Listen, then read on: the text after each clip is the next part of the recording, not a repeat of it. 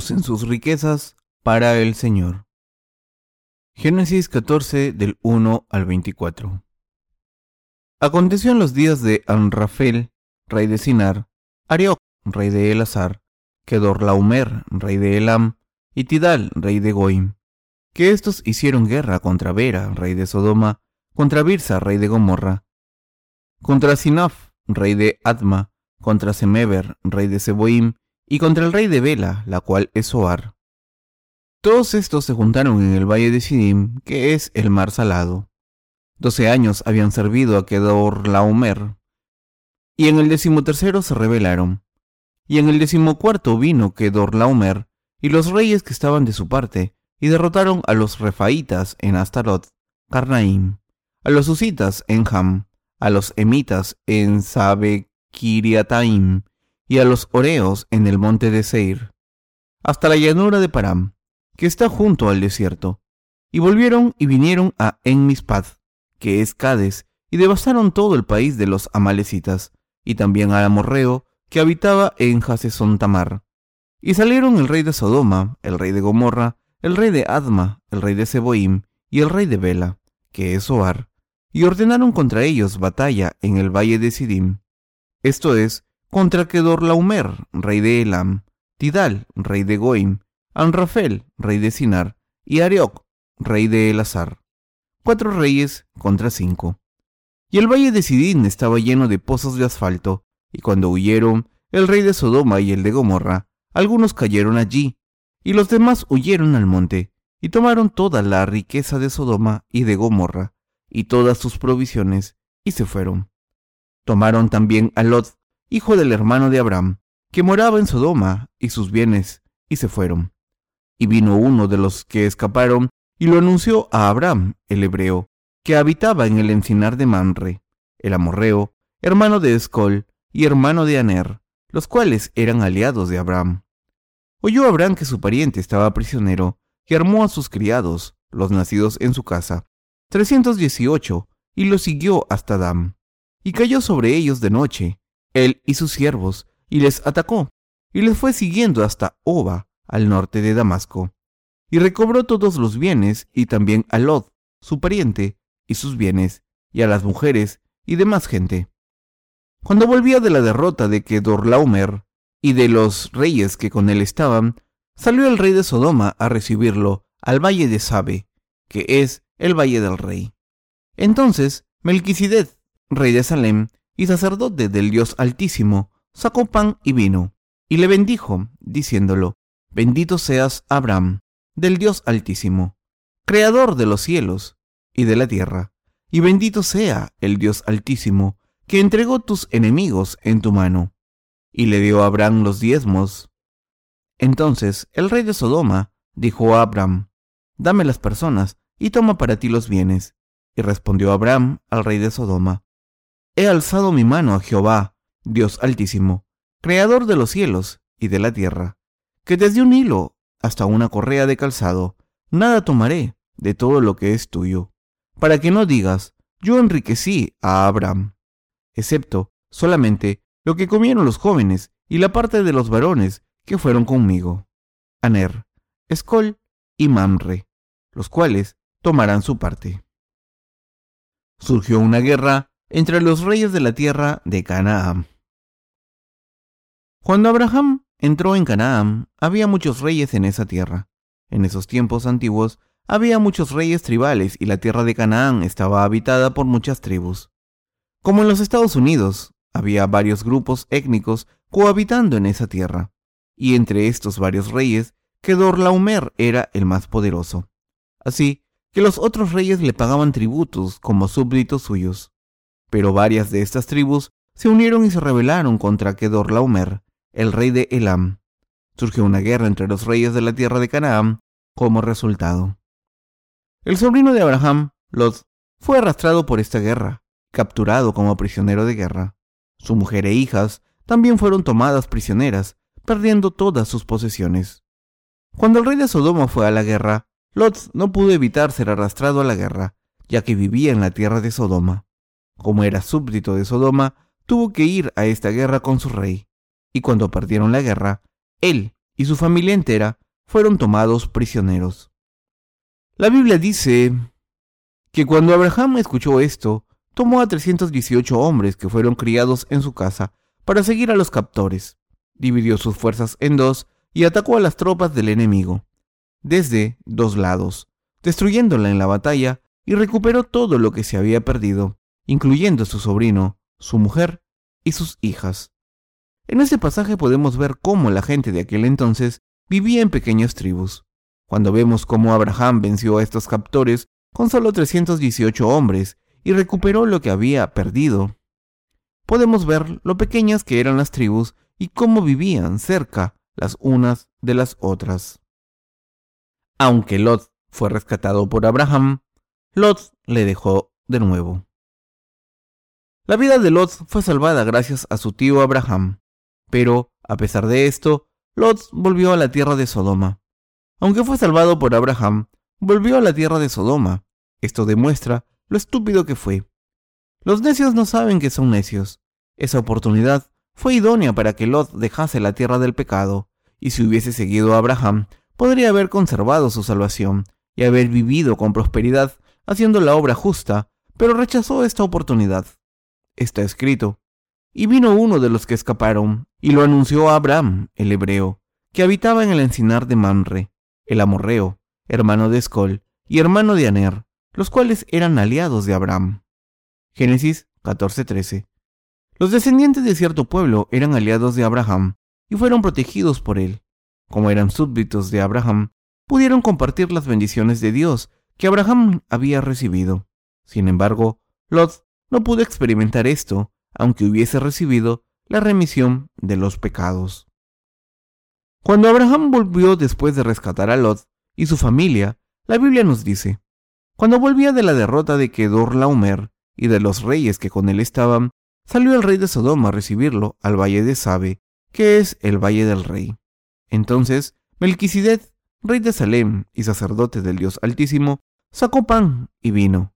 Melquisedec, el rey de Salem, bendijo a Abraham y le dio gloria a Dios, y recibió la décima parte de los bienes de Abraham. Esto demuestra que había un sacerdote. El libro de Hebreos, refiriéndose a este sacerdote, llamado Melquisedec, dice que no tenía genealogía humana. Hebreos 7.3. Así que este Melquisedec se refiere a Jesucristo. Más adelante hablaremos de esto. Abraham conocía los motivos verdaderos del rey de Sodoma. El rey de Sodoma le dijo a Abraham, dame a la gente y quédate los bienes. Cuando pensamos en esto podemos ver que el rey de Sodoma era un hombre muy malvado. Estaba viviendo con Lot. Abraham había rescatado a su sobrino Lot y todos los sodomitas que habían sido tomados prisioneros, y también recuperó todos sus bienes. Pero el rey de Sodoma, después de esperar, dijo, Dame las personas y quédate los bienes. Dijo esto porque podría atacar a Abraham más adelante si tenía suficientes hombres. Por tanto, podemos describirle no solo como un hombre malvado, sino también astuto. Si el rey de Sodoma se llevaba a todos los hombres y atacaba a Abraham, podría ser el rey más poderoso de Canaán. Esto se debe a que Abraham venció a Kedorlaomer, quien había vencido a todos los demás reyes. El rey de Sodoma intentó luchar por ambos lados. Al llevarse a todas las personas y solo darle los bienes a Abraham, el rey de Sodoma podría utilizar sus fuerzas contra Abraham en el futuro y vencerle. Está escrito que Abraham denegó esta oferta hecha por el rey de Sodoma para que la gente no dijese que el rey de Sodoma le había hecho rico. Solo tomó una porción para los 318 hombres que habían ido a la guerra con él, pero se negó a tomar ni siquiera una correa de una sandalia. Le dijo al rey de Sodoma, no viviré en esta tierra gracias a tu generosidad, ni viviré como tu súbdito. Abraham era un hombre de gran fe. Este suceso muestra que Abraham era un hombre de gran fe. Con tanto botín, la mayoría de la gente lo habría tomado, Abraham podría haber sido el hombre más rico de toda la tierra de Canaán. Junto con sus reyes aliados, Kedorlaomer había vencido a todos los demás reyes y había tomado sus bienes, y por eso Abraham podría haber tomado el botín de esa guerra y haberse hecho muy rico. Todos estos bienes fueron ofrecidos a Abraham, pero se negó a aceptarlos diciendo al rey de Sodoma que no aceptaría ni la correa de una sandalia suya. Cuando vemos cómo Abraham no tenía ningún interés en el botín de esta guerra, sabemos lo espiritual que era. Abraham era un hombre de fe y una persona espiritual. En otras palabras, estaba interesado en el alma en vez de las posesiones materiales. No era un hombre que se dejase llevar por las riquezas. Las riquezas no dictaban su vida ni le hacían feliz. Consideraba las posesiones materiales como un don de Dios y no vivía por ellas, ni las adoraba como su Dios. Para la mayoría de las personas es muy difícil ser indiferentes a la riqueza. Es casi imposible si no se es una persona espiritual. Ver es querer. Para la mayoría de las personas, cuando ven algo, la codicia se les apodera y lo quieren. Lo hacen suyo, pase lo que pase. Y cuando sus posesiones aumentan, acaban adorando estas posesiones como sus dioses. Sin embargo, Abraham nunca dejó que esto pasase. Al contrario que esta gente, no estaba interesado en el dinero ni era codicioso. Aunque Dios había bendecido a Abraham y le había dado muchas riquezas y muchos siervos y mucha prosperidad material, Abraham nunca dejó de invocar el nombre del Señor Dios ni de seguirlo.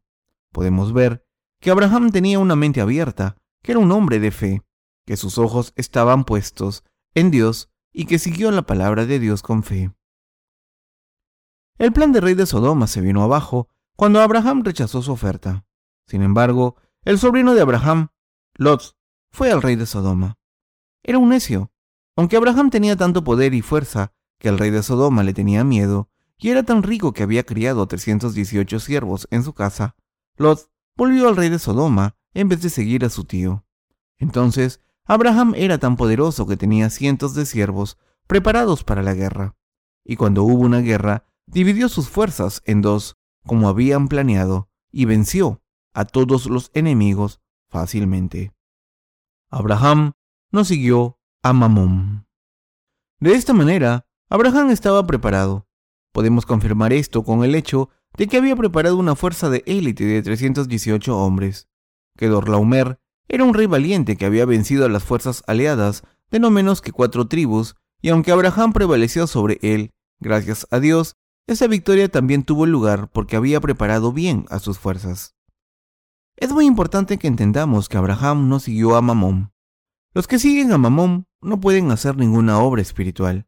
Los que están completamente atados por el materialismo solo tienen una cosa en mente. Con el tiempo sus cuerpos y sus mentes serán completamente destruidos por Mamón.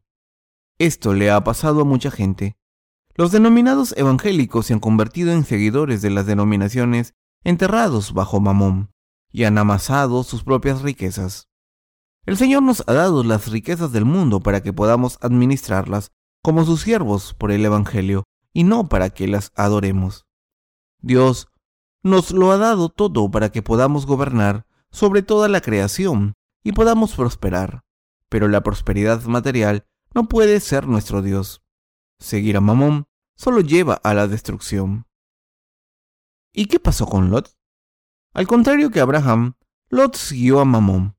El rey de Sodoma seguramente distribuyó el botín de guerra. Por eso, Lot le siguió atraído por este botín. ¿Creen que este hombre carnal habría seguido al rey de Sodoma si este rey no hubiese tenido nada? No, pero Lot volvió a la tierra de Sodoma porque su riqueza estaba allí. De esta manera, Abraham y Lot eran personas completamente diferentes. Aunque ambos hombres eran justos y habían recibido la remisión de los pecados, uno amó a Mamón tanto que se dedicó a acumular aún más riquezas, mientras que el otro hombre no tomó posesiones materiales cuando tuvo la oportunidad de hacerlo. Dios bendice a los que siguen su palabra y a los que tienen una fe que trasciende todo en este mundo, y Dios les da riquezas materiales y espirituales, bendiciones de fertilidad de esta tierra y bendiciones del cielo. Este tipo de personas pueden convertirse en los antecesores de la fe. Los que creen en el Señor Dios como su Dios y siguen solo a este Dios son bendecidos por Dios. Está escrito, porque donde está vuestro tesoro, allí estará también vuestro corazón. Lucas 12:34. Tendemos a ser atraídos por la riqueza de este mundo y esto ocurrirá si no hemos tratado bien nuestras prioridades. Todo el mundo tiene un corazón codicioso, y si no lo controlamos, acabará persiguiendo su propia riqueza. Sin embargo, el dinero es algo que debemos administrar, no es algo que pueda protegernos o bendecirnos. No puede hacer esto. Si son ricos, deben gastar sus riquezas en Dios. No deben preocuparse por el dinero, ni ponerlo en un pedestal para ser adorado como su Dios. Si siguen a Mamón, su vida de fe se acabará. Incluso para la gente de fe, seguir a Mamón acaba en la destrucción. Los que buscan su propia gloria, fama y riqueza pueden parecer seguir a Dios durante un tiempo, pero al final acaban abandonando sus vidas de fe.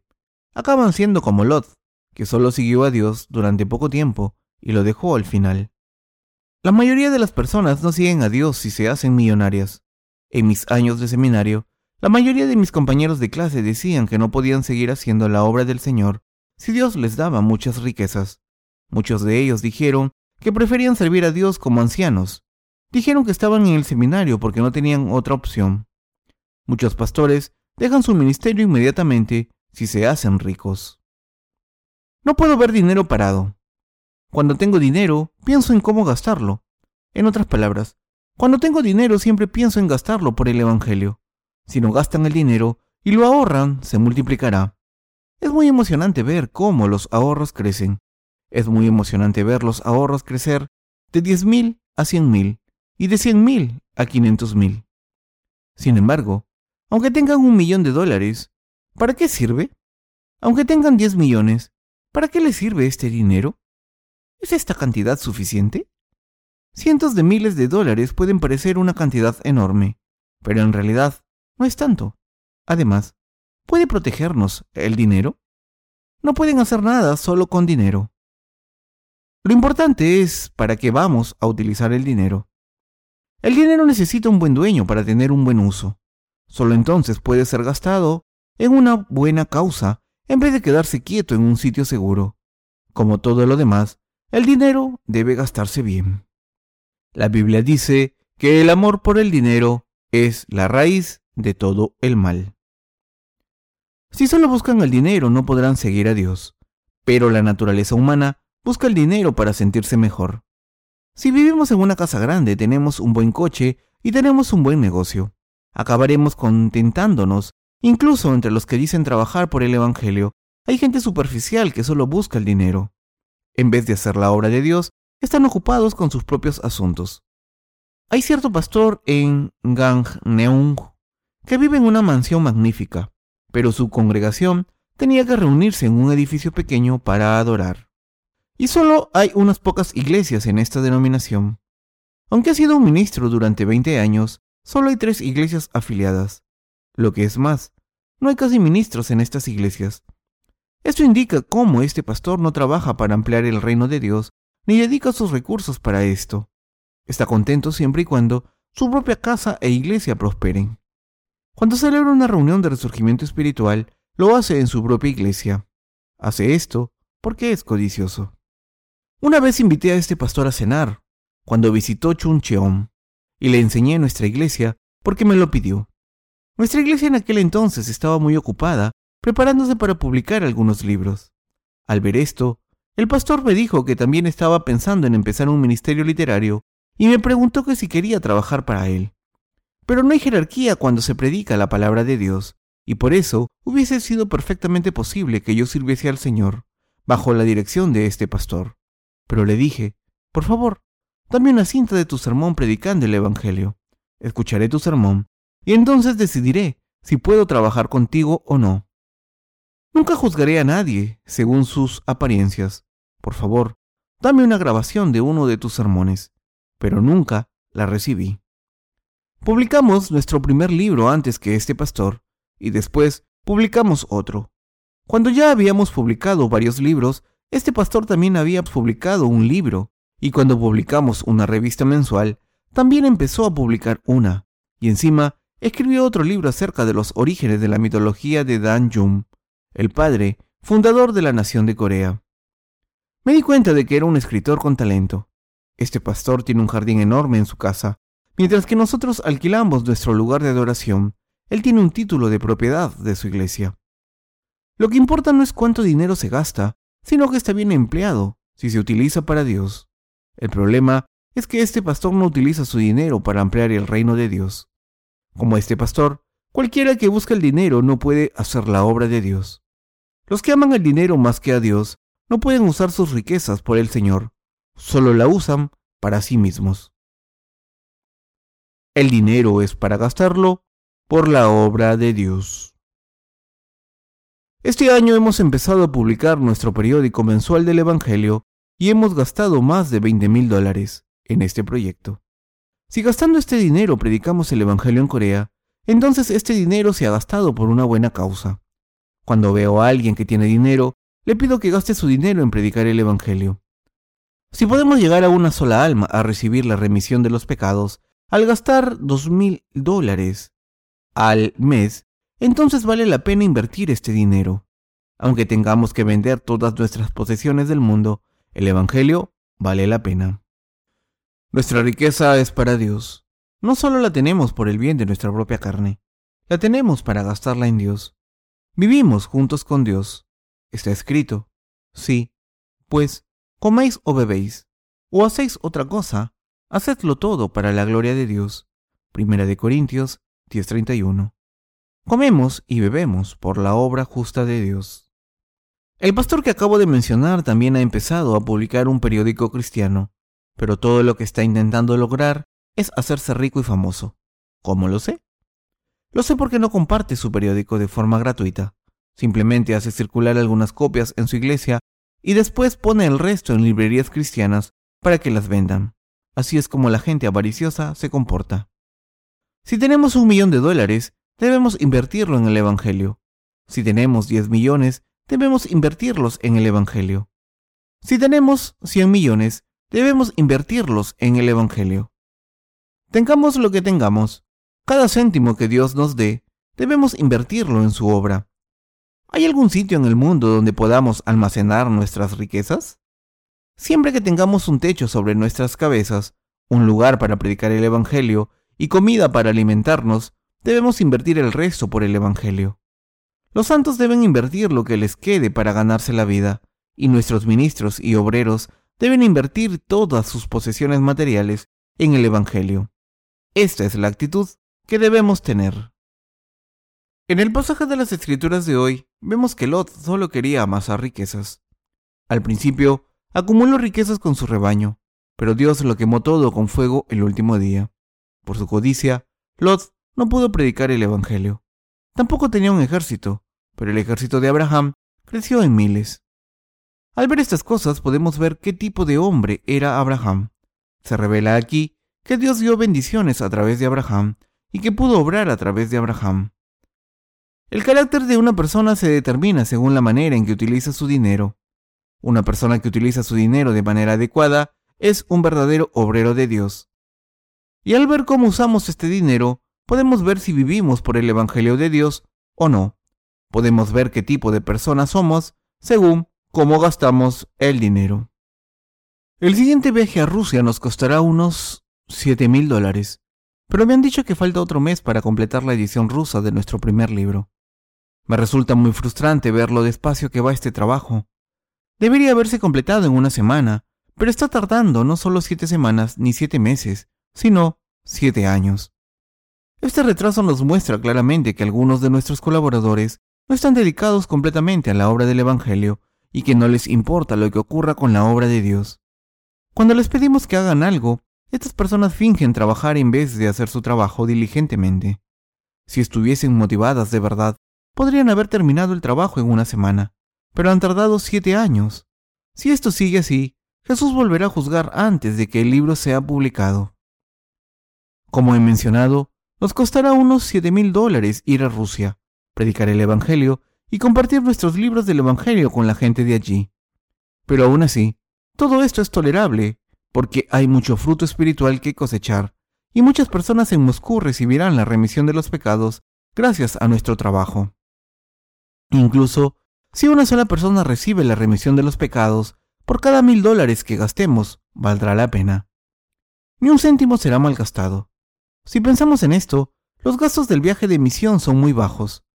Nuestro último viaje a Bangladesh nos costó 3.500 dólares y nuestro viaje de misión a China nos costó simplemente mil dólares. Cuando vayamos a Rusia, finalmente me gustaría celebrar una reunión de resurgimiento espiritual. Como ya tenemos un intérprete y podemos reunir a suficientes personas a través de nuestros colaboradores en Rusia, este sueño es todavía posible. El dinero es para gastarlo en Dios y su Evangelio. Hay un antiguo proverbio que dice, lo que se gana despacio se gasta deprisa.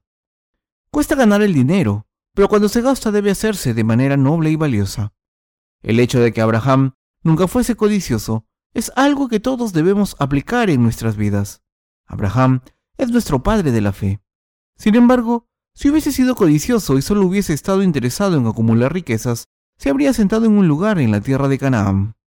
Pero atado a sus riquezas, no podría haber ido a ninguna otra parte cuando Dios le dijo que se fuese. Pero Abraham no lo hizo, ni siquiera aceptó una correa de las sandalias del rey de Sodoma. No lo hizo porque no quiso que la siguiente generación dijese que el rey de Sodoma le había hecho rico. Abraham rechazó la oferta de este rey de Sodoma para demostrar que era Dios quien le había protegido, bendecido y hecho rico. La gente de fe rechaza las palabras de la gente de este mundo. Abraham rechazó así las palabras del rey de Sodoma. Cuando servimos al Señor, debemos pensar en cómo gastar nuestro dinero en vez de cómo ganarlo. Antes de nada, debemos pensar en cómo debemos gastar el dinero por una buena causa, y debemos pensar en cómo seguir la palabra primero. En realidad, no necesitamos mucho dinero, pero sé que si trabajamos más, Dios nos dará todo lo que necesitamos y más. Espero y oro para que Dios nos dé la misma fe que Abraham tuvo. Amén.